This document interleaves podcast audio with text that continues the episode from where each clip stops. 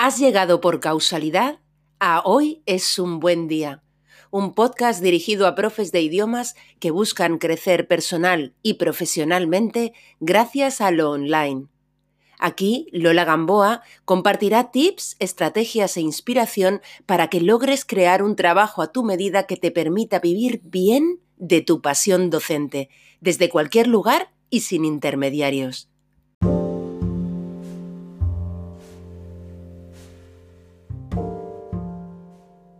Hoy, en Hoy es un buen día, toca hablar de la parte gráfica de nuestro negocio, de tener un logo, de tener una web y una coherencia visual como marca que además de ser bellos y profesionales, estén alineados con quienes somos y con nuestros valores como proyecto online.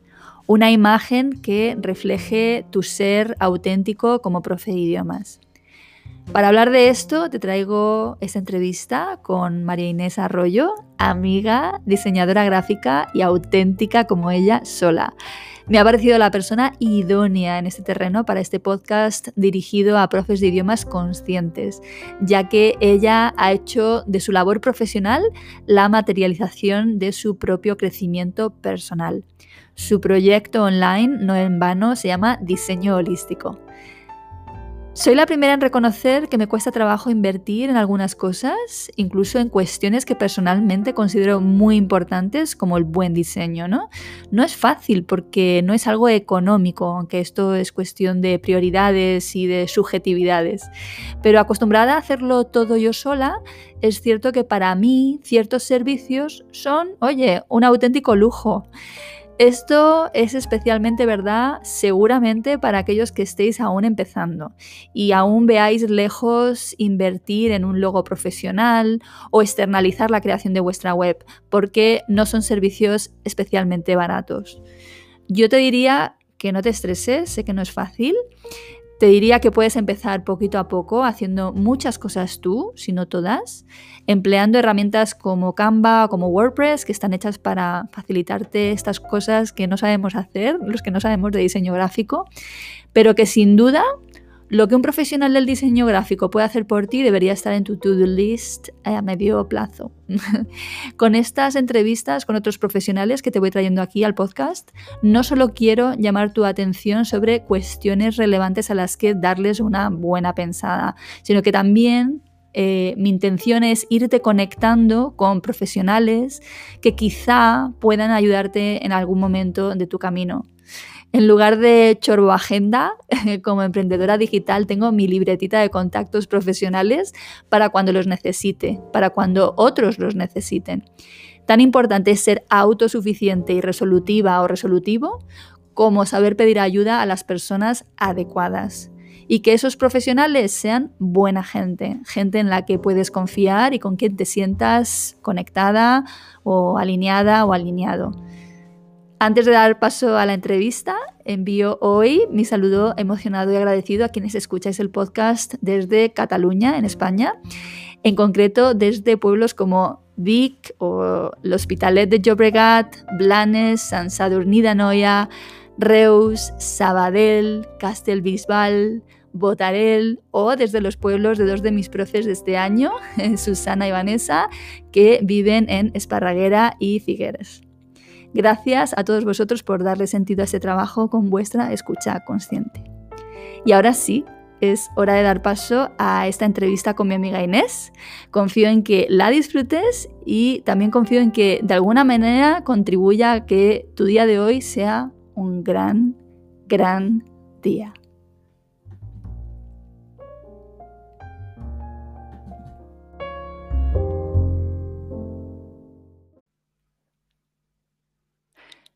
Ahora. es que es una rayada total esperar que empiece esto a grabar. Bienvenida, Inés. Muchas gracias, Lola, por invitarme. Un placer. Eh, bueno, preséntate lo primero, ¿vale? Cuéntanos quién es Inés Arroyo y qué haces. Vale, bueno, pues Inés Arroyo, o como me hago llamar en diseño holístico, María Inés Arroyo, para honrar así mis dos nombres. Em, yo me considero una buscadora de mi verdad a través del diseño, que ha sido y es mi profesión desde que tenía 20 años. Y, bueno, pues soy una buscadora de mi, de mi verdad, soy diseñadora, soy una persona muy inquieta, muy intelectual, al mismo tiempo muy filosófica y al mismo tiempo muy mundana y muy terrenal. Me encanta comer, me encanta echarme la siesta, me encanta dormir, me gusta no hacer nada, pero esto es una novedad en mi vida porque siempre he sido súper adicta al trabajo. Como ex publicista que soy, he trabajado 18.000 horas seguidas en agencias de publicidad y bueno, pues ahora en esta cálida región como es Andalucía, como es Málaga, pues quizá no sé si es el clima o no sé si es la gente o quizá lo es todo, pues he conciliado un poquito más esta parte profesional y esta parte personal que integra la totalidad existencial de mi ser. Y esa soy yo. Qué bien habla mi niña, es que de verdad. Os cuento de que conozco yo a Inés o Marian, como la llamo yo, eh, cariñosamente y en su casa. Em, eh, bueno, ella ha sido eh, coworker dentro de, The Translation Factory, que era el nombre del espacio de coworking que tenía en el centro de Málaga. Y de ahí pues desarrollamos nuestra, nuestra amistad y mm, y bueno, como diseñadora gráfica, en el momento que he pensado quién podía eh, hablarnos de temas gráficos a los profes de idiomas, ¿no? Que es también una asignatura pendiente, yo creo ahí para, para nosotros, claro, sino para, para en general todo aquel que quiere ¿no? Eh, proyectar eh, gráficamente su, su imagen, ¿no? Pues claro, inmediatamente he pensado en mi amiga y, esa es la suerte también de haber estado en un espacio de, coworking, ¿no? Que, te rodeas de gente, ¿no? Que, creativa y de gente que hace cosas, ¿no? Porque, bueno, pues tú misma lo acabas de comentar, tú en definitiva también estás en un viaje de, emprendimiento propio, ¿no? Eh, y una cosa que a mí me encanta es cómo tú has fusionado ¿no? lo profesional y lo personal, ¿no? Sí, al final considero que paso muchísimas horas trabajando, paso muchísimas horas emprendiendo y, paso muchas horas conmigo misma y que al final todo eso está unido. De ahí la visión holística de contemplar la totalidad de todas las cosas que nos forman y de ahí el diseño holístico que es tener en cuenta pues la parte más energética o espiritual y la parte más mental o la parte más física y tangible del diseño. Como Marian o como Inés, María Inés eh, acaba de contarnos también, o sea, ella lleva muchos años dedicada a, la, publicidad, pero su viaje emprendedor, bueno, has emprendido distintos proyectos, pero este último en el que estás, ¿no? Que es diseño holístico, es que es una creación tuya, ¿no? Que obedece a esos dictados, ¿no? De, eh, de, tu, de tu alma, ¿no? De lo que tú necesitabas.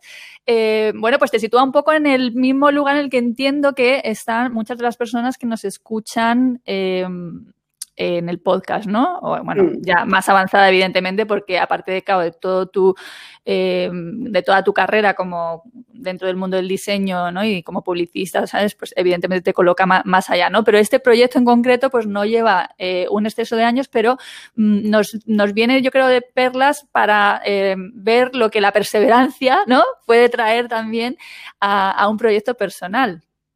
Sí, así es, porque diseño holístico no nace de la nada y de repente un buen día digo, uy, mira, estoy viviendo en un apartamento en primera línea de playa, trabajando online para clientes de España y de toda Europa em, con algo que me apasiona. Pues no, ha habido muchos momentos de decir, realmente qué es diseño holístico, si esto es una cosa que me estoy inventando yo, vale que es una posición metodológica y filosófica, pero a fin de cuentas me lo estoy inventando yo, me lo estoy guisando yo y yo estoy desarrollando aquí una jarana filosófica que a lo mejor gusta a la gente o no gusta a la gente. Y al principio, cuando no era conocida, pues no es que gustara o no gustara, es que lo que no se ve no se compra, lo que no se ve no se usa. Entonces, yo desde aquí os digo que me busqué, como bien sabe Lola, y Lola además me apoyó en esta decisión, un segundo trabajo. Así que yo pensé, a ver, ¿qué necesito? Yo necesito un trabajo que me quite poco tiempo y poca energía mental e intelectual para yo seguir desarrollando toda esta movida, que tela marinera bajara a tierra una posición metodológica y filosófica aterrizada en un modelo de negocio, en una empresa, en un logotipo, en una página web, en una dirección de arte. O sea, todo eso requiere de mucho tiempo y de mucha energía mental, energética y de todo. Así que me puse a trabajar como dependiente en una tienda de ropa dos días por semana. Y fue una de las mejores decisiones de mi vida. Así que si me estás viendo, estás empezando y todavía no tienes una estructura sólida en tu negocio, yo desde aquí te invito a que te busques un trabajo de lo que sea. No se te van a caer los anillos porque estés trabajando en una cosa que no sea lo tuyo. Mm, no pasa nada, de verdad, estás apoyando con ese dinero un proyecto que te nace del alma y pues no todo el mundo tenemos un fondo económico para emprender un proyecto de la nada. Hay gente que hace crowdfundings, hay gente que tiene dinero familiar y hay otras personas que como yo pues se buscaron este trabajo y mira, pues gracias a ese trabajo, sí, ahora puedo vivir en primera línea de playa para clientes de España y de Europa haciendo lo que me gusta, pero esto no siempre fue así. Hmm, me, estoy todo el rato pensando, ¿te marcaste un Mediforleo? Porque Mary Forleo, si no la seguís, bueno, pues es una de las grandes, ¿no? Del marketing eh, en Estados Unidos y tiene Mary Forleo TV, que es una pasada, ¿no? Y ella siempre lo cuenta, siempre cuenta, ¿no? Que cómo consiguió, pues, ir montando el emporio que tiene ahora mismo, ¿no? Porque esto es una mujer que, que, que se cita con Oprah Winfrey, vamos, en ese, en ese nivel, ¿no? Y como ella, pues, empezó, pues, eso, haciendo trabajos que sustentaran el que eh, paralelamente ella pudiera montar lo que, lo que ella tenía en su cabeza, ¿no? Pero bueno, volviendo al tema de diseño holístico, lo importante aquí, de lo que podemos sacar, yo creo, ay, que me quito el, el, pinganillo sin querer, de lo que creo que podemos sacar una, una lectura eh, muy interesante es cómo Marian eh, se mm, crea eh, su propio nicho, ¿no? Su propio concepto. Ella, me imagino que pensaste a quién quiero ayudar yo, ¿no? Con quién realmente quiero yo trabajar. Sí, de hecho, de hecho, yo no sé si te acordarás, Lola, que fue un día, porque yo ya llevaba mucho tiempo con esto de diseño holístico, tratando de aterrizarlo, y ahí fue cuando eh, empezó a aparecer la idea de buscar un nicho, un modelo de negocio y demás. Y al principio yo no tenía ni idea de a quién le podría interesar un tipo de diseño eh, que tenía detrás una filosofía mm, con tintes espirituales. Y recuerdo que estábamos en un chiringuito cenando unos espetos y de repente a Lola se le encendió la bombilla y dijo, ¡Oh! terapeutas, coaches y gente del mundo del bienestar.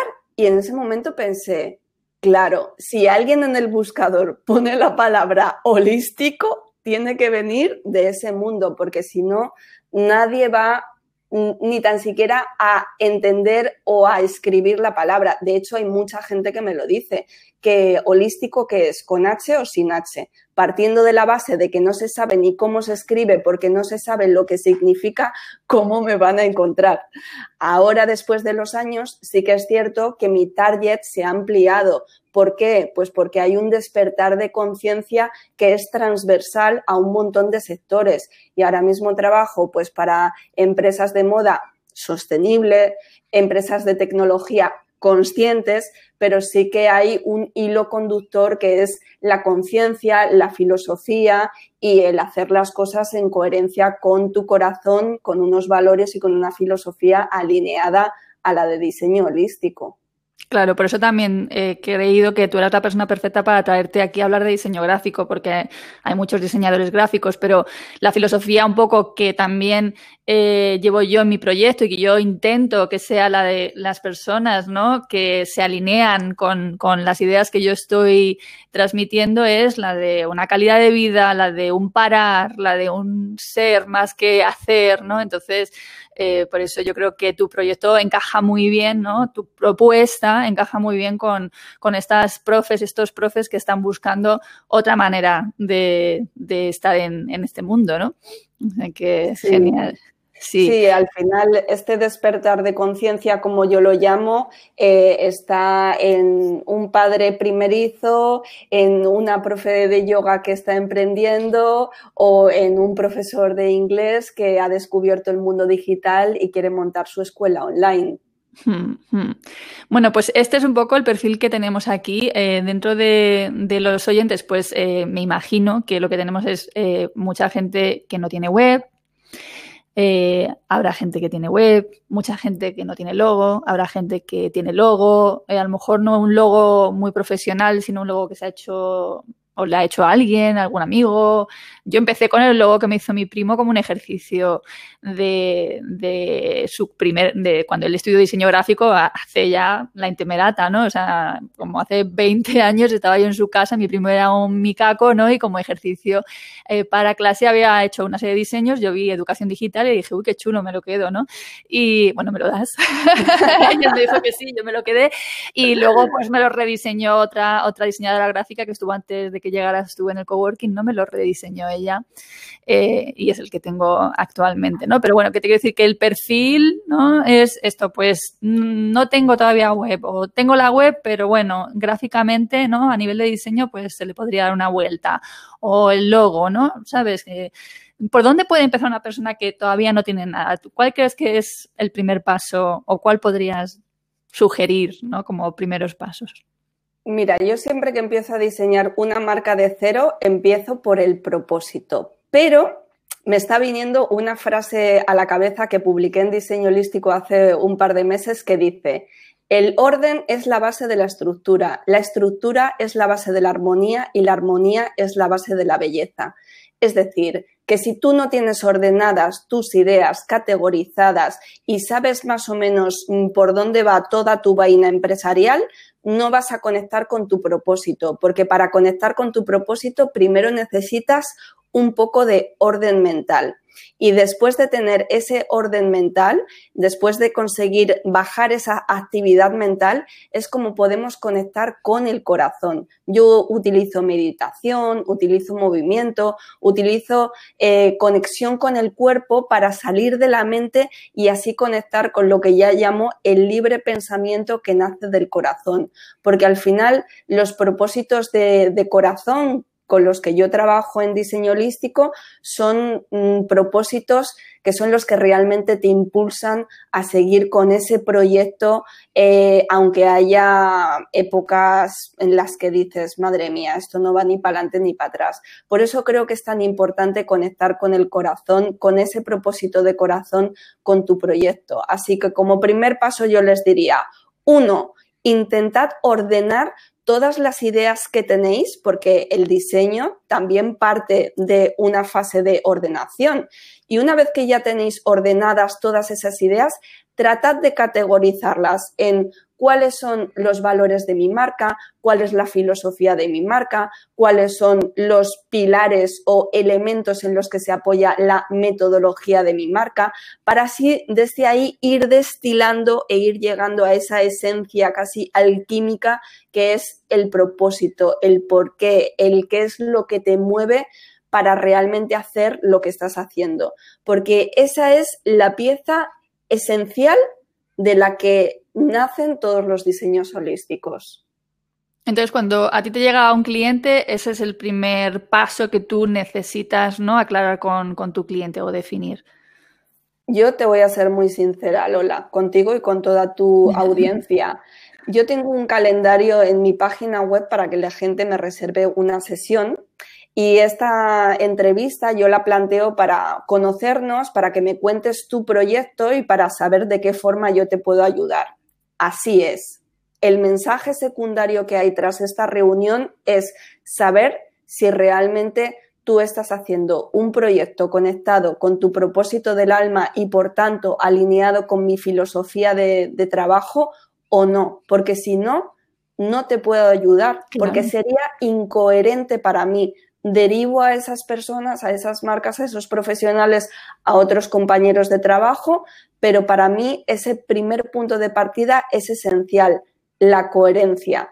Y luego ya desde ahí armamos una serie de sesiones iniciales en donde a mí me cuentan todo el proyecto y de ahí vamos ordenando ideas, porque esa es la primera fase de diseño más estratégico barra espiritual que yo hago antes de empezar a diseñar. O sea, no os penséis que yo cojo y me pongo a diseñar según me están contando en la movida. No, primero mm. es un diseño más estratégico y estructural y también energético, porque estoy conectando con la energía de esa persona, estoy conectando de corazón a corazón con esa persona para también saber diseñar luego esos intangibles, esos invisibles que no me cuenta y que realmente son súper importantes, porque como decía el principito, lo invisible, lo, invisible es, lo esencial. Lo esencial es invisible a los ojos. Sí, sí, sí, sí. Ahí la cosa, todos hemos empezado en algún momento y no hemos tenido los recursos económicos para em, invertir en, profesionales o Mm, a lo mejor es una cuestión de prioridades, ¿no? A lo mejor sí teníamos esos recursos económicos, pero no hemos sabido ver la importancia de ciertos elementos, ¿no? Porque, o sea, yo siempre hablo, por ejemplo, de la fotografía, ¿no? O sea, cómo claramente cambiaron las cosas en la, en la web cuando yo empecé a, hacer a utilizar fotografías profesionales, ¿no? porque luego siempre lo tuve diseñado, tal, pero bueno, hay evidentemente una web, está siempre en evolución, luego, ¿no? Vienen, digamos, ¿no? Cómo va, eh, igual que pasan las modas, ¿no? En la ropa, pues también cómo van cambiando las modas en, en diseño, ¿no? De, tanto web como, como de logos, etcétera, ¿no? Y acabo de perder el hilo, es que este, este es genial. Recolócame, ¿me puedes me estabas, me estabas hablando de que a veces se puede tener el presupuesto y a veces no se decide invertir ese presupuesto porque hay otras prioridades antes que el diseño. Ahí está, ahí está. Entonces, eh, pero partiendo de que el problema es un problema de presupuesto, eh, que es un problema grande porque realmente a muchos nos pasa que a veces en nuestros servicios nosotros mismos no nos los podríamos pagar al principio de nuestros proyectos, ¿no? Es decir, que podemos todos realmente colocarnos en ese lugar en el que nuestro cliente dice, bueno, me encanta lo que haces, pero me lo puedo permitir, no me lo puedo permitir, eh, eh, puedo hacer un esfuerzo o no, ¿no? Entonces, claro, es muy normal que al principio hagas todo lo que puedes tú sola o tú solo, ¿no? Y claro, en lo gráfico es donde cojeamos, pero mucho, ¿no? Porque incluso si como digamos que naturalmente tienes un gusto no estético eh, mm, aún así pues es que son muchísimas herramientas que hay que manejar y bueno luego has hablado antes de la coherencia no que, difícil por ejemplo para mí mantener coherencia yo cada página la hago de una manera mezclo tipografías mezclo colores vale entonces no sé si nos podrías dar así unos ejemplos iniciales para el que tiene que postergar un poco la decisión no de contratar a un profesional eh, que, claro, siempre vamos a recomendar contratar a un profesional, ¿no? Porque evidentemente lo que te puede dar un profesional esa, es mm, está en otro nivel, ¿no? En, líneas generales está en otro nivel. Pero los que no podemos, los que no pueden, ¿no? ¿Qué, qué, pueden empezar haciendo en el terreno gráfico, ¿no? Y no cometer ciertos errores que son como muy, muy básicos. Sí, de hecho, e, esta misma pregunta me hice yo al principio cuando comencé con diseño holístico porque había personas con presupuesto, empresas principalmente, que ya tenían un negocio consolidado y sí podían contratar mis servicios y luego venían pues emprendedores que estaban empezando y no tenían ese presupuesto. Entonces, ahí a mí lo que se me ocurrió fue diseñar un curso muy básico de diseño holístico. Esto no os lo cuento para venderos la moto, os lo cuento para introduciros cómo yo ahí definí unas pautas básicas para que ellos aprendieran cosas esenciales como vamos a definir una paleta de colores, vamos a definir tres o cuatro tipografías, bueno, en general definimos dos o tres máximo, vamos a definir un look and feel o estética o dirección de arte con imágenes em, que te puedes hacer tú mismo, tu mood board en Pinterest o en papel de lo que quieres representar en tu marca. Vamos a definir un, un listado de atrezzo cuáles son los elementos de atrezzo que vamos a utilizar de forma recurrente en la marca. Pues, por ejemplo, si quiero hablar de las emociones, vamos a mostrar siempre imágenes del mar o imágenes de agua. Si quiero hablar de cosas más prácticas, pues vamos a poner imágenes del elemento tierra. Te pongo así ejemplos como muy básicos para que todo el mundo entienda cómo eh, podemos hacer un pequeño listado de conceptos a transmitir con imágenes. Y pues básicamente les diría que mm, utilicen la máxima del diseño, que es menos es más. Poquitos colores, poquitas tipografías, un set de imágenes cuidadas y mm, no copiéis.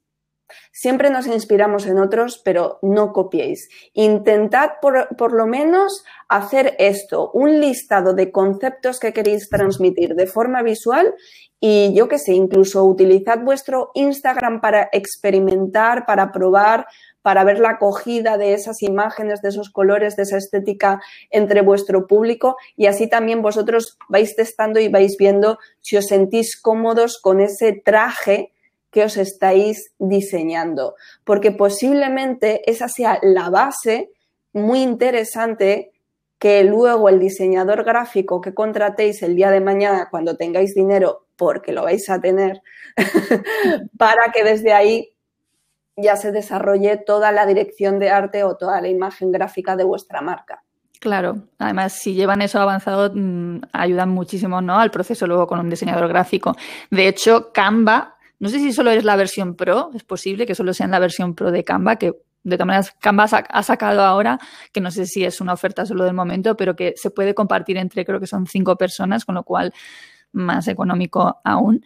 Eh, Canva, creo que en la versión Pro tiene esta cosa de que tú definas ¿no? Los, tu paleta de colores, eh, tus tipografías las que vas a usar recurrentemente, ¿no? Entonces, ya digo, yo no soy nada ordenada en esto, no soy ningún ejemplo. Lo que sí necesito es que me guste. O sea, yo hago mis webs, la miro y digo, qué bonita está. Entonces necesito que visualmente a mí me parezca bella. Eso es para mí una máxima. Luego mm, reconozco que no soy no guardo una coherencia constante, ¿no? muy ahí al milímetro, ni mucho menos. Sé que ahora mismo casi todas las páginas de mi web reflejan algo concreto que es ese campo, ¿no? Esa, esa, esa conexión, esa naturaleza, ¿no? Y, pero, pero yo en ese sentido no soy un modelo a seguir, yo diría, ¿no? Porque ya te digo, no, no soy una persona, yo, pero sí necesito que, que me ve, que a mí me guste, que yo lo vea y diga, está bonito. A ver, tú es que Lola tienes una cosa muy buena. Para empezar, eres una persona muy ordenada como buena Virgo que eres. Yo siempre pongo ejemplos del signo del zodiaco. Lola se me ha de la risa con esto, pero em, el orden, como decía al principio, es la base de luego llegar a esa belleza. Y otra cosa muy buena que tienes es que tienes ojo, que tienes cultura visual, que tienes em, un sentido de la estética y eso no lo tiene todo el mundo. Por eso, pues cuando intentan diseñar, mira, yo tenía una directora de arte que le dijo una vez a un cliente en una reunión, pero vamos a ver, ¿tú te vestirías con un pantalón fucsia, una camisa naranja y le pondrías topos verdes? Y el señor no. Dice, pues entonces, si tu marca va en línea con la estética con la que tú vas a trabajar, es que era un bufete de abogados o algo así, era como, pero, pero, esta paleta de colores, ¿no ves que está totalmente desalineada de todos los conceptos que estáis transmitiendo? Y decía este señor, ah, pues sí, pues sí, tienes, razón. es como que el sentido de la estética lo tenemos bastante bien definido a la hora de vestirnos o a la hora de decorar nuestra casa, pero cuando nos ponemos a diseñar nuestra página web o nuestro feed de Instagram, eh, mm, pues claro, nos ponemos un poco en modo niños chicos que quieren experimentar y está genial experimentar, pero hazlo fuera de este campo de, visión de tu audiencia. Quizá piensas, te estás contradiciendo porque antes has dicho que utilicemos Instagram para experimentar y para probar. Sí, pero previamente has hecho ya un ejercicio de definir unos colores, definir unas tipografías, definir unas imágenes, es decir, que ya hay una pensada. No os penséis que cuando veis esos feeds de Instagram o esas páginas web tan sencillas y a la par cuidadas, que no hay detrás horas y horas y horas de trabajo para realmente transmitir esa paz, esa limpieza y esa serenidad. Entonces, no sé si te he contestado la pregunta, porque creo que me voy un poco por las ramas. Me voy, a ver, yo voy saltando una idea a la otra, pero bueno, creo que sí, estamos siendo coherentes y de vez en cuando pues, necesitamos que nos recoloquen. Eh, es verdad que a mí me gustan mucho las páginas eh, muy limpias, muy sencillas, ¿no? Y veo en, alumnos, ¿no? Que hay esa tendencia como a llenar, ¿no? El espacio, ¿no? O sea, como de repente a lo mejor la, el fondo de la web es una foto, o sea, todo el fondo de la web, de un blanco que, que da esa calma, ¿no? Mientras que eso tan lleno de, de, de imagen, pues eh, a mí me aturulla, ¿no? Entonces, ese consejo que has dicho antes me ha encantado, ¿no? El de menos es más, simplicidad, ¿no? Eh, definir eh, tu paleta de colores, el hacerte lo que ahora se lleva mucho, ¿no? Lo del mood board, ¿no? ¿Qué, qué es exactamente un mood board y cómo se puede hacer? Pues es un conjunto de imágenes que representan ideas, conceptos y en definitiva una estética que tú quieres utilizar para transmitir en tu marca. Yo utilizo los mood boards en Pinterest porque me resulta súper práctico. De hecho, por cada proyecto nuevo que abro, abro una carpeta secreta y ahí voy introduciendo imágenes. Me siento con mi cliente. Bueno, yo a mis clientes les llamo talismanes porque para mí no son clientes, son un encuentro de almas. Y esto no es peloteo ni, ni vamos, mm, ni de... Es, es, de verdad, de verdad, es que trabajo con unas personas que digo, madre mía, qué lecciones me dais de, de, de vida y de todo. Bueno, al lío, que yo me siento con ellos, abrimos esta carpeta y ahí vamos introduciendo estas imágenes que representan pues eh, esa estética, pero también esos valores, conceptos en particular, como lo que os decía antes, ¿no? Pues la imagen del mar siempre para hablar de temas emocionales. Pongo estos ejemplos porque trabajo con mucho terapeuta. Y así se va definiendo este mood board. Luego yo de ese mood board lo que hago es diseñar algo ad hoc para esa marca, inspirándome en un cuadro de Monet, inspirándome en una puesta de sol, inspirándome en mm, un diseño gráfico de Cocorina pero no me fijo únicamente en diseñadores para hacer ese mood board. De ahí es como salen marcas genuinas, auténticas y con singular, vamos, los talismanes como yo los llamo, porque son un conjunto de elementos los que te inspiran. De ahí lo de la visión holística.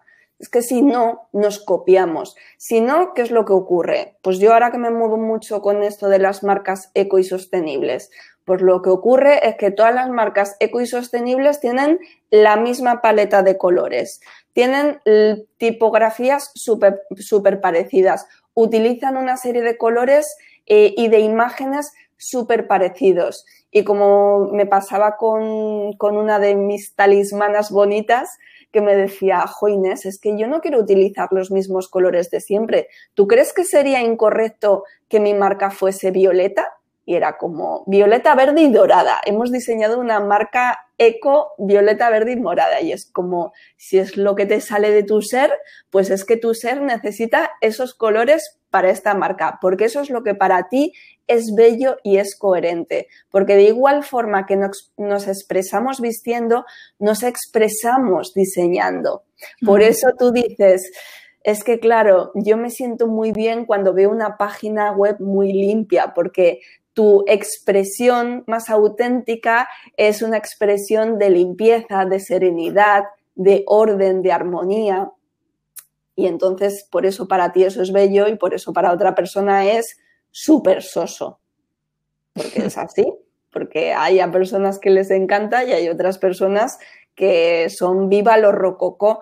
Y todo está bien siempre y cuando, como decía un profesor mío de, dibujo, Raúl González, no hay elección incorrecta o correcta de colores. Los colores siempre hay que armonizarlos. Es decir, tienen que estar con una iluminación determinada para que siempre haya una armonía entre esos colores.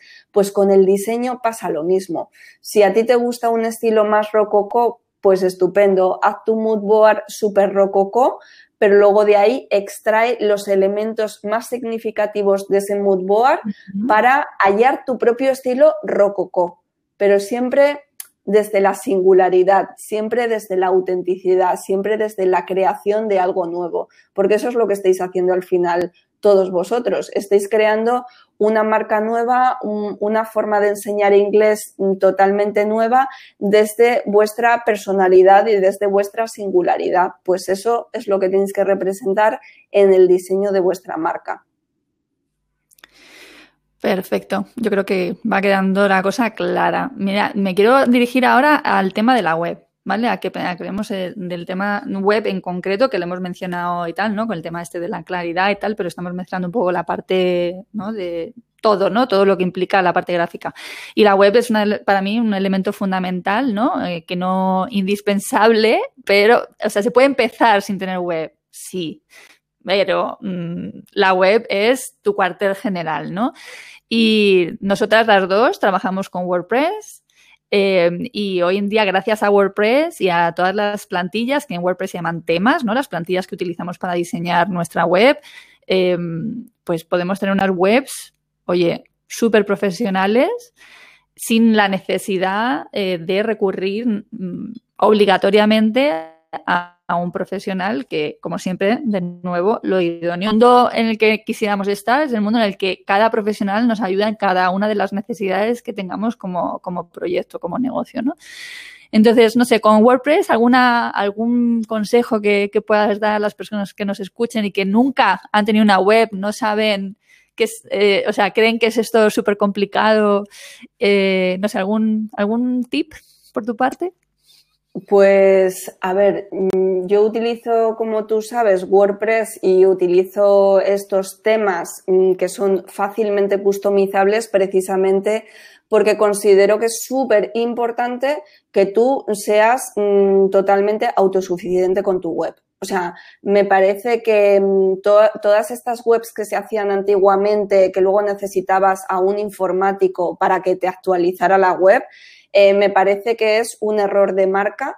Primero, me parece un error de base porque tú tienes que ser el que lidera tu empresa y por tanto el que sabe manejar tu web para actualizar contenidos y también para actualizar el diseño de tu marca. Entonces, ¿qué consejos les podría dar? pues que utilicéis un template muy sencillito, tipo Divi, que os veáis algún tutorial, que empecéis a jugar, a poner cajas, a quitarlas y que quitéis, os quitéis el miedo, creo que es importante quitarse mm, el miedo de es que voy a hacer algo que nunca he hecho, es que yo no sé hacer páginas web, es que yo, pues mira, chica, yo nunca había maquetado un libro y el otro día tuve que maquetar uno que por cierto voy a lanzar un libro próximamente y, nada, pues lo maqueté y, fue viendo un tutorial que dentro de cinco años si he maquetado 50 libros los maquetaré mucho mejor y más rápido, pues sí, pero quítate el miedo, métete en YouTube, mira algún tutorial sobre cómo hacerte una instalación de WordPress, sobre cómo empezar a jugar, porque creo que luego incluso os gusta y es un poquito adictivo. Y de hecho el feedback que, que, me dan mis talismanes cuando ya empiezan a cogerle el tranquillo a WordPress es una sensación como de mm, satisfacción personal. Y me escribís WhatsApp y todo en plan, Inés, mira, entra en mi nuevo blog, entra en mi nueva página de no sé qué, mira lo que he hecho. Y vosotros mismos os vais como viniendo arriba de, joder, que me he montado mi propia página web, que es la misma estrategia, por cierto, que utiliza IKEA. ¿Por qué IKEA lo ha petado? IKEA no vende muebles. IKEA te vende la sensación de que tú eres tu propio carpintero, tu propio diseñador, tu propio... A mí eso no me gusta. eso se me da fatal. La, web se me da muy bien, pero IKEA precisamente. Pero es verdad que te sientes muy bien. Es verdad que como no se me da bien, cuando lo hago, digo, me siento orgullosa, es cierto, es cierto. es un poco e, ese, ese, mismo juego de satisfacción de yo no soy carpintera, pero me he montado una mesa, yo además adquiero un vínculo todavía más fuerte con esa mesa porque la he montado yo y además te acuerdas la vivencia alrededor del montaje de esa mesa y con la web pasa lo mismo. Yo no sabía montar webs, pero me he montado mi web y mira al final lo que he logrado. Y eso, pues poco a poco te vas viniendo arriba. Y los emprendedores necesitamos venirnos arriba de vez en cuando porque pues a veces las expectativas que tenemos sobre nuestra facturación a fin de mes, por ponerte un ejemplo, pues no se cumplen y pues te sientes fatal. Mm, sí, aparte es ver materializadas cada pequeña cosita que a ti se te viene a la cabeza. Cuando tú lo ves ya creado, eso es un subidón tremendo, que todo luego se va a poder mejorar, y más en concreto una web, que yo lo veo como un ente vivo que siempre está evolucionando. Totalmente. Porque a lo mejor empiezas eso, haciéndote tu, tu, logo, haciéndote tu la web, pero en cuanto puedes, pues inviertes en un diseñador gráfico y le pegas un subidón ¿no? a tu web con un logo en condiciones, o eso, las fotografías profesionales. Yo, por ejemplo, le hice la web a Alex para para, Phoenix, para Phoenix College Málaga y la web es muy básica, es como tú dices, está hecha con Divi. Em, el logo lo hice gratuitamente, bueno, casi gratuitamente, vamos, o sea, en, con, ¿cómo se llama? Me va a salir, em, Taylor Brands se llama, ah, que, te, permite hacerte el logo tú solo. Em, estaba en, desempleo, entonces, bueno, tiramos de lo, de lo básico, ¿no? Y, y, luego las fotografías, que las hizo Amanda Watt, eh, otra coworker, eh, nos las regaló y entonces, pues con, con realmente con, con, esos elementos, ¿no? Con lo que es la parte gráfica, eh, muy básica, pero muy cuidada. O sea, las fotos de Amanda no, ¿eh? Las fotos no son básicas, las fotos son pro total, ¿no? Pero te quiero decir muy que pro, sí. son muy pro. Entonces, una buena fotografía, un logo razonablemente limpio, sencillo, ¿no? Y luego una web con unos textos cuidados, eh, no necesitas mucho más, la verdad. Hmm. Sí, sí, realmente, como decía al principio, menos es más. Eh, entonces, si no sabes muy bien qué hacer, qué meter, qué colocar, eh, si estás dudando, no lo pongas. Mm, mm. Mejor que falte en este caso a que sobre, porque al final en una web lo que queremos es eh, hacer un call to action potente, redirigir la mirada a un punto determinado y cuantos más elementos gráficos pongamos, más va a distraer la atención. Mm. Así que si no sabes si ponerlo o no, posiblemente es que no lo tengas que poner. Luego, esto que has estado comentando antes me ha encantado también esa parte de decir, tú tienes que ser el que maneja tu web, tienes que ser autosuficiente en ese terreno. Me encuentro con que de los pocos profes que tienen web, eh, varios de ellos mm, se las han creado, han pagado por, porque se las creen, ¿no? Y un poco también para que sepáis de qué precios estamos hablando, ¿eh? que una web bien diseñada pues no baja de los 2.000, 2.000, 3.000, 4.000, o sea, depende, ¿no? De, Del caché también, ¿no? de cómo se haya posicionado el diseñador gráfico al que tú hayas querido contratar, ¿no? Entonces, ¿qué les pasa luego? Que no saben... Eh, publicar una entrada en el blog, no saben crear una página nueva, eh, no hacen las actualizaciones que tienen que hacer, es decir, no saben manejar la web. ¿no? Eh, no hacer las actualizaciones, por cierto, es muy grave porque esto significa que la web se convierte en una web más fácilmente hackeable, tiene fugas de seguridad. Entonces, tú tienes que saber eh, controlar tu web por dentro y, esto es básico, ¿no? Entonces es verdad que te da ese poder, ¿no? De decir, no tengo que recurrir constantemente a alguien para que me suba una foto nueva, he creado un nuevo curso y ahora me tienen que hacer a mí esa página del curso, la hago yo, ¿no? Pero eso ahí lo que veo que es muy difícil cuando te la han diseñado alguien tan profesional es que luego tú, siendo el que tiene el control, sigas haciendo páginas con la misma coherencia o con el mismo nivel de diseño. No sé cómo si me estoy explicando. Es decir, te han hecho una web, fabulosa, pero tú dentro de unos dos meses sacas un curso nuevo y necesitas crear la página concreta de venta de ese curso. Pero esa ya decides que la haces tú y de repente ahí rompemos la coherencia de una web que estaba súper bella diseñada, ¿no? Y de repente es como que esto no pega nada, ¿no? Con lo que tenía.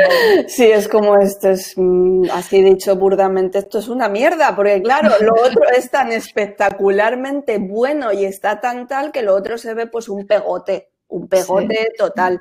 Entonces, mm, sí, claro, es que, mira, yo he trabajado para muchas, muchas marcas a lo largo de mi vida y hay un porcentaje tan alto de mis diseños que nunca se han llegado a implementar, que es que os quedaríais muertos en la moqueta si vierais la cantidad de proyectos que, que no salen.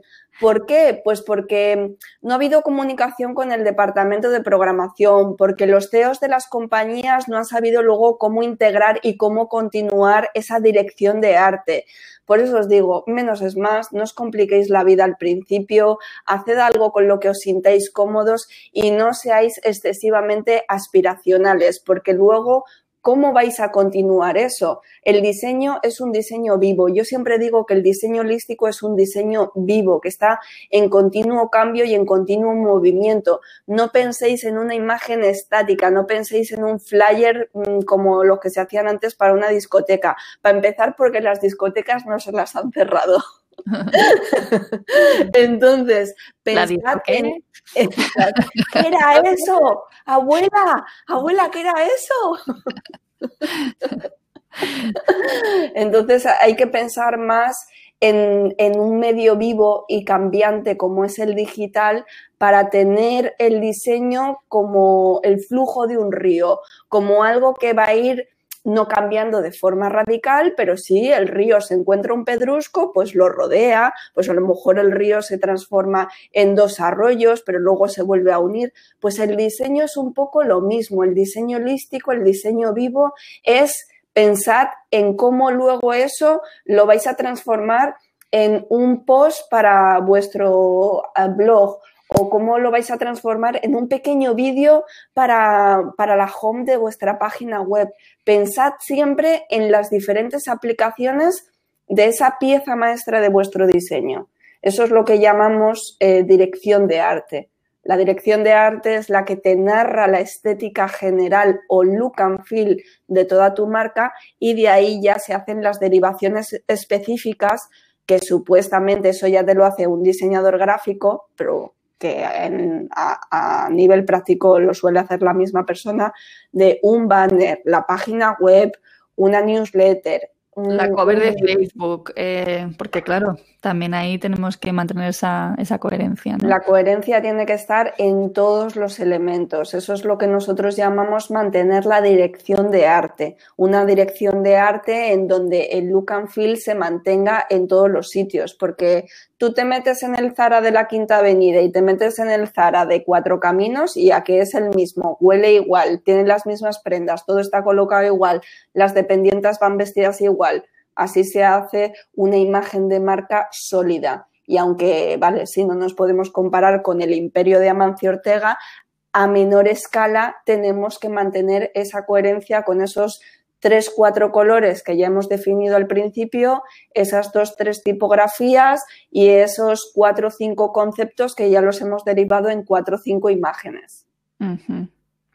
Vamos a ponernos ahora en el escenario en el que ya nos va suficientemente bien como para contratar a un profesional en el diseño, o bien eh, el escenario en el que para mí esto es súper prioritario, ¿vale? Entonces, a, lo mejor todavía, mm, mm, mira, el resto lo hago todo yo, pero mm, en esto me voy a gastar el dinero porque me parece ¿no? que visualmente pues es algo muy importante para mí, ¿no? Entonces, eh, ¿cómo, ¿qué debemos buscar a la hora de contratar a un diseñador gráfico? Sea, ¿qué, consejos, ¿no? Porque antes estabas comentando, por ejemplo, que tú no puedes trabajar con alguien con quien no conectas, ¿no? O sea, eso por tu parte como, como la profesional a la que estaríamos contratando, ¿no? Me imagino que es eh, igual para, para nosotros como cliente, ¿no? Igual me pasa a mí también con, los profes o con los alumnos, ¿no? O sea, ¿vale? Entonces, ¿qué, qué, qué debemos buscar? Pues, a ver, os diga lo que os diga ahora como consejo, yo sé que os vais a ir a ver los diseños de esa persona. O sea, es que lo primero que, lo primero que tendrá por los ojos de un diseñador que es, pues, cómo diseña. Por luego mucha filosofía holística y espiritual y súper mm, eh, sostenible que tenga detrás, si los diseños te parecen una mierda, mm, pues vas a decir, pues mira, amo la moda sostenible, pero es que no quiero ir vestida con un saco de patatas. Pues con el diseño gráfico pasa exactamente lo mismo. Entonces, primero, que haya feeling con el estética, con el look and feel de ese profesional con el que vas a trabajar. Dos, por favor, hablad, hablad primero antes de contratar los servicios con esa persona, con ese profesional. Ved si hay una buena comunicación. Es que es como plantearte hacer obra en tu casa y ver que es que con los obreros de tu casa no fluye la comunicación. Vas a tener mogollón de problemas porque en el momento en el que te pones a hacer un proceso de diseño de toda una marca, Em, es que son muchas horas de trabajo conjunto, son muchas comunicaciones, son muchos ajustes en la web. Entonces, si la comunicación desde el principio no fluye, busca a otro profesional. Tú te tienes que sentir súper cómoda, súper cómodo con ese diseñador, con esa diseñadora con la que vas a trabajar. Si percibes que hay algo que no te cuadra, sigue buscando. De verdad, insisto, son muchas horas y muchos días y mucho tiempo el que se tarde en desarrollar una marca completa, sobre todo si contratáis la web, eh, la plataforma online y todo. Estad cómodos con esa persona. Entonces, consejo número uno, que te guste su, su, su forma de diseñar. Punto número dos, que sea una persona con la que te sientas cómodo, cómoda trabajando. Y punto número tres, que esto ya mm, va a venir como consecuencia del uno y del dos, que tenga tu misma, tu misma filosofía y valores, porque dudo mucho que si eres una empresa cárnica, pues mm, vayas a contratar a un diseñador vegano. Perdonad por estos ejemplos tan sumamente... Es que son cosas en las que no pensamos, fíjate lo que te digo, ¿sabes? Que tú piensas, un diseñador gráfico, pues que me diseñe el logo, ¿no? O sea, y no piensas en todo este mundo eh, que hay que poner en coherencia, ¿no? Para que realmente la, esa singularidad que, de la que tú estabas hablando se refleje en lo que te están haciendo, ¿no? Sí, y si ese diseñador te está cogiendo este trabajo y lo está haciendo porque necesita el dinero, pero realmente tu proyecto ni fu ni fa, pues ahí es donde en el mínimo problema que surja, pues dependiendo de la gestión emocional de ese diseñador y de la tuya propia, vais a llegar a buen puerto o vais a terminar como el Rosario de la Aurora, porque esta es una de las cosas que más escucho cada vez que me viene un cliente nuevo a contar. Es que bueno, trabajé con cinco o seis diseñadores para hacer una web y al final me sentí estafado, estafada, no había feeling, no había buena comunicación. O sea, stop a esa frustración cuando la podemos evitar sentándonos primero a hablar, que ahora mismo la tecnología nos permite hablar por Zoom y por diferentes plataformas mirándonos a los ojos y ahí descubrir si realmente mm, es la persona con la que quieres trabajar y es la persona que está en coherencia con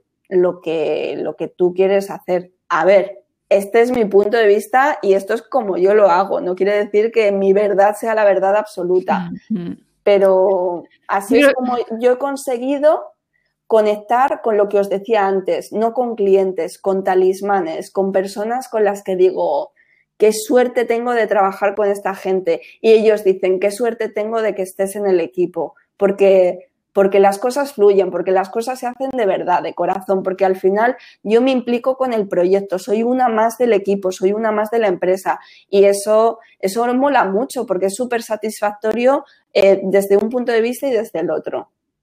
Mm, qué bueno, qué bueno. Interesante. Yo es que creo que de todas maneras eh, tenemos poca cultura, ¿no? Eh, digamos, a pie de calle, poca cultura de, darle el valor a lo gráfico en nuestros proyectos, en nuestros negocios. Es decir, como que nos encanta, lo vemos, nos encanta, pero luego puestos a qué es nuestro negocio, pues mira, tiramos con lo que, con lo, ni siquiera lo mínimo imprescindible, por debajo de lo mínimo imprescindible. Y yo creo que cuando has hablado antes de me han estafado, no sé qué, es porque realmente nuestra percepción es que lo de los demás es caro. Efectivamente, efectivamente, sí, sí, sí, es al no tener una cultura de diseño integrada en nuestra sociedad, evitamos contratar determinados servicios porque los consideramos superfluos. Y os voy a poner un ejemplo que mm, eh, materializa esto que os estoy diciendo hace cuatro años yo me compré una casa y yo quería hacer obra en esa casa, que es lo, que hice. Me puse en contacto con un arquitecto para que me ayudara a diseñar la estructura de una cocina integrada con el salón. Y en un momento determinado el arquitecto me dijo, oye, pero tú eres española. Y yo, hombre, claro que soy española, yo soy de Madrid, del barrio de Manoteras, de Hortaleza. Y me dice, es que como todos mis clientes aquí en la Costa del Sol son alemanes y extranjeros, me resulta súper raro que un español me contrate mis servicios. Y dije, claro, ¿por qué? Porque no hay cultura de diseño. Luego, ¿por qué tenemos trifulcas con los obreros? Pues porque no se ha definido cómo va a ir la encimera, qué dimensiones va a tener, mm, no sé qué no hay una definición clara del diseño final que tú quieres ver luego materializado.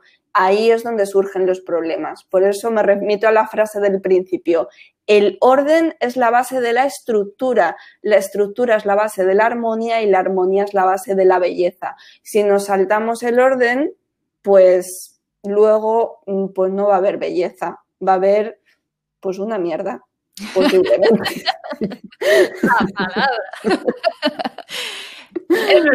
para mí la guía es la belleza. La belleza es una necesidad eh, del ser humano, ¿no? Y, la belleza comunica eh, muy bien. Es verdad que no es lo único, ni mucho menos, ¿vale? Es decir, si estamos pensando, por ejemplo, en el concepto web, ¿no? Pues una web se compone de, hay varios elementos que son muy relevantes y de hecho hay webs que estéticamente no son eh, potentes y sin embargo a nivel de texto pues son la bomba, ¿no? Eh, pero para mí es la belleza de lo sencillo, de lo, de de lo simple, ¿no? Eh, creo que es un, es un buen, una buena directriz, ¿no? A seguir, ¿no? Y fíjate que dentro del mundo del diseño gráfico, si me está escuchando algún diseñador dirá, pero un diseño no tiene por qué ser bello, tiene que ser funcional. Y es cierto, un diseño siempre tiene que responder a una función. Pero en diseño holístico siempre digo, si la función precede a la forma, el amor precede a la función. Y en la vida, ¿qué hay más bello que hacer las cosas con amor? Realmente esto que os estoy diciendo, más que una frase bonita, es una visión filosófica, es, es un concepto muy místico que nos habla de que la vibración más elevada es la vibración de la belleza, es la vibración que nos incluso consigue armonizar con el simple hecho de observarla. Por eso hay personas que se sienten también observando el mar, oyéndose a un museo o estando en medio de la naturaleza. Y también habrá algún diseñador que me diga, ya, pero es que el diseño no es arte, es otra cosa, pero es que el diseño holístico es el puente que estoy tratando de construir entre el diseño, entre lo función, lo funcional y entre esa belleza que transmuta emociones en sanación como, como es el mundo del arte. Entonces el diseño holístico sí que tiene esa característica más de buscar la armonía y la belleza para ti, que no tiene por qué ser la misma que la belleza y la armonía para otra persona, pero sí que, sí que hay un fin último bello, armónico. Y, y, cuando lo consigues es muy guay porque la gente te dice, jo, es que he entrado en tu página web y me transmite calma, serenidad. porque Por la belleza del orden, por la belleza de lo simple, por la belleza de la singularidad de tu propia página web. Mm. Una de las cosas que me gusta de tu proyecto no es lo sólido que es en este, en toda, conceptualmente, ¿no? Es muy, muy sólido y, eso me encanta. Bien, pues yo creo que vamos a hacer, vamos a ir cerrando y me gustaría un poco, pues, eh, preguntarte como emprendedora que, eres, ¿no? Bueno, un poco este viaje que has tenido hasta ahora en estos, en estos últimos años, ¿no? Que destacarías eh, como aprendizajes fundamentales. Eh, pues a ver, me veis muy espiritual, pero también soy muy terrenal y uno de los principales aprendizajes que he extraído de mi camino como emprendedora es tener un buen sistema de facturación. Yo, yo tengo uno que es el mismo que utiliza Lola, que es Plutio, que me encanta y para mí, preparar una propuesta económica, mandarla junto a su contrato, en donde se especifica todo el tema del copyright, derechos de autor y demás, y que tenga la posibilidad de tu cliente pagarte una parte por adelantado o como buenamente tú consideres que tienes que cobrar tus servicios, para mí es fundamental, porque eso también forma parte de ese orden que luego te lleva a la belleza. El orden en tu sistema de facturación, para mí eso es un aprendizaje muy importante. Mm, otro aprendizaje importante, eh, paciencia, paciencia. Eh, los resultados no se ven de la noche a la mañana.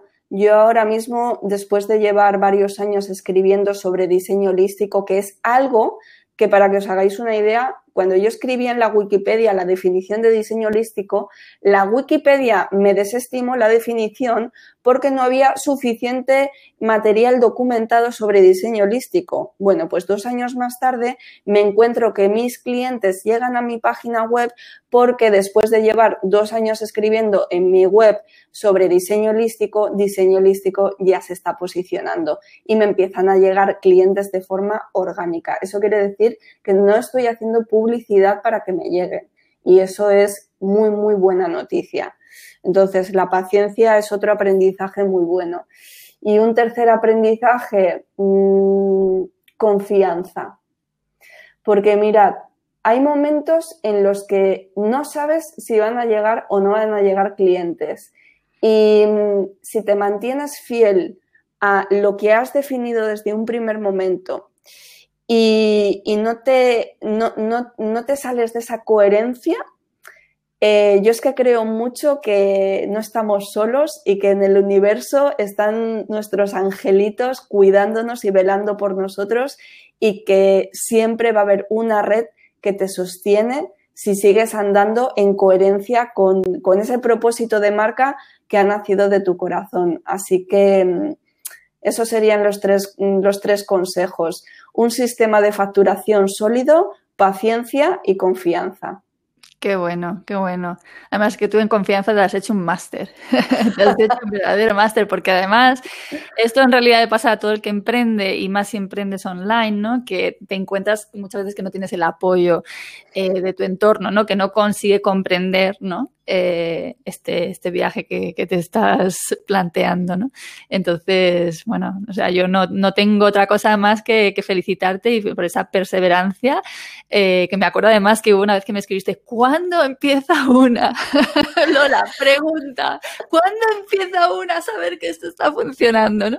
Y entonces, eh, yo siempre digo que es el pico pala, el pum, pum, o sea, eh, mirar hacia el frente y, bueno, evidentemente tener tus necesidades básicas cubiertas, que esto es lo más terrenal que, que puede haber, eso lo tienes que tener cubierto, ¿no? Pero... Por eso, buscaros un trabajo. lo tienen, si aquí, o sea, yo creo que nadie de los que, o la gente que escucha el podcast son profes, ya, ¿sabes? Es decir, que, que viven de, de su trabajo, la propuesta es bueno, ¿por qué no simplificamos un poquito, ¿no? Eh, pensamos más, hacemos menos, ¿no? Eh, siempre la máxima, ¿no? De, no es eh, me a rascar la barriga, ¿no? Es voy a trabajar mejor, ¿no? Eh, voy a tener menos alumnos, y, pero voy a trabajar mejor. Hmm. O no menos alumnos, menos alumnos en, si estamos en el formato de las individuales, ¿no? De las particulares. ¿Sabes? Pero eso es, es pensar más e intentar pues ganar en calidad de vida gracias a lo que nos ofrece lo online. Si es que lo online está aquí para, para ayudarnos. Y más ahora, con toda esta revolución que se nos viene encima, con, con, la pandemia, con trabajar desde casa, es que realmente ese es uno de los motivos por los que creo que se están consolidando muchos de nuestros negocios que son digitales, porque apoyamos, apoyamos esta idea hace años y ahora el tema de, del coronavirus, pues lo que nos ha hecho ha sido reforzar y afianzar estos negocios. Así es, así es. Yo creo que este es el mejor año de todos eh, a nivel económico hasta la fecha en solitario, ¿vale? Porque cuando estaba en equipo, pues sí que había una facturación al estar en equipo, ¿no? Pero en solitario yo creo que es el mejor año. Yo, mi tercer trimestre del 2020 ha sido con diferencia la facturación más grande que he tenido con diseño holístico desde que empecé pues a mediados del 2018. Así que sí, sí, definitivamente esto ha venido para quedarse y, y para afianzar nuestros proyectos. Así que confiad. Así es. Pues Inés, muchísimas gracias por dedicarnos. Este, este, ratito. Eh, voy a dejar, por supuesto, los datos de contacto de Inés y también el descargable que ella está preparando, que va a estar disponible en ya, ¿no? De su un ebook que ha preparado, que eh, yo os recomiendo que os leáis porque vais a ver lo profundo que es todo lo que Inés eh, ha concebido, ¿no? Y todo eh, lo, lo, coherente que es su proyecto con, con, su con ella misma, ¿no? Y con, con sus valores. Así que, de verdad, muchísimas gracias. Gracias a ti, Lola, por este espacio, por permitirme también hablar de diseño holístico de esta forma tan abierta. Y bueno, pues espero que esto haya sido una semillita que, crezca en, en todas las personas que necesitan crear su diseño, su marca, siempre desde la coherencia de su corazón. Así es. Bueno, pues hablamos. Hablamos. Muchas gracias. chao, chao. Chao.